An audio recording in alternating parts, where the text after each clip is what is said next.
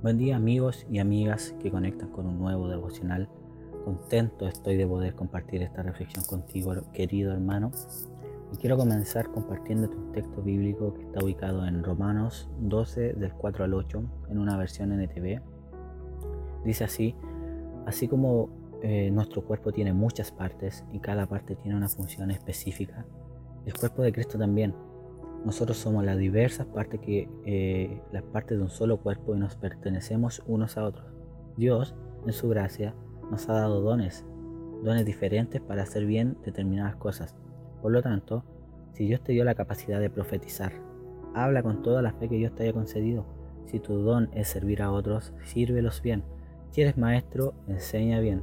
Si tu don consiste en animar a otros, anímalos. Si tu don es dar, hazlo con generosidad. Si Dios te ha dado la capacidad de liderar, toma la responsabilidad en serio. Y si tienes el don de mostrar bondad a otros, hazlo con gusto. Amigo, y reflexionando en este texto, me hacía pensar en cómo eh, utilizamos de mala manera la oración. A veces solo lo usamos para pedir y pedir cosas. Y no está mal pedir a Dios porque el Señor te escuchará y te dará, te dará lo que Él considera que necesites. Pero la oración no es solo para pedir, sino que está puesta a nuestra disposición para salir a buscar y adquirir lo que buscamos. Pues por eso la oración sin acción no sirve de nada. Primero pide y luego busca amigos. Busca oportunidades. No esperes que, que una puerta se abra si no la has tocado. Sé intencional, como decía el texto anterior. Eh, el Dios nos ha dado dones y talentos a cada uno de nosotros, pero no los, nos los dio para ponerlos en práctica. Y lo mejor de esto es que no solo nos dio ellos talentos para usarlos en la iglesia, son para usarlos día a día y gracias a esos dones podemos estudiar, trabajar, vivir cada día siendo especiales por lo que el Señor nos da.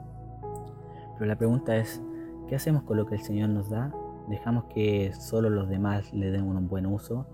¿Esperamos un supuesto tiempo oportuno para usarlo?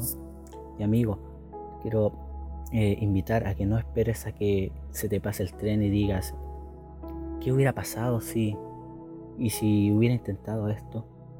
Hazlo ahora, amigo, búscalo.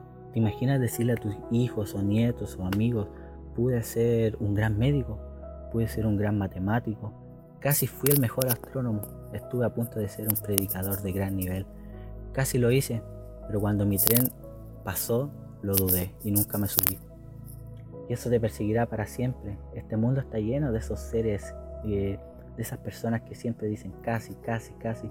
Pero sabes, tienes que saber que las oportunidades pasan, que te las quitan, porque mientras tú te preparas para servir en los devocionales, te preparas para estar en el equipo de adoración o multimedia o servir en cualquier cosa, un dispuesto, una persona dispuesta vendrá y te arrebatará tu oportunidad. No significa que si ya lo dejaste pasar eh, nunca, volverá a haber una oportunidad.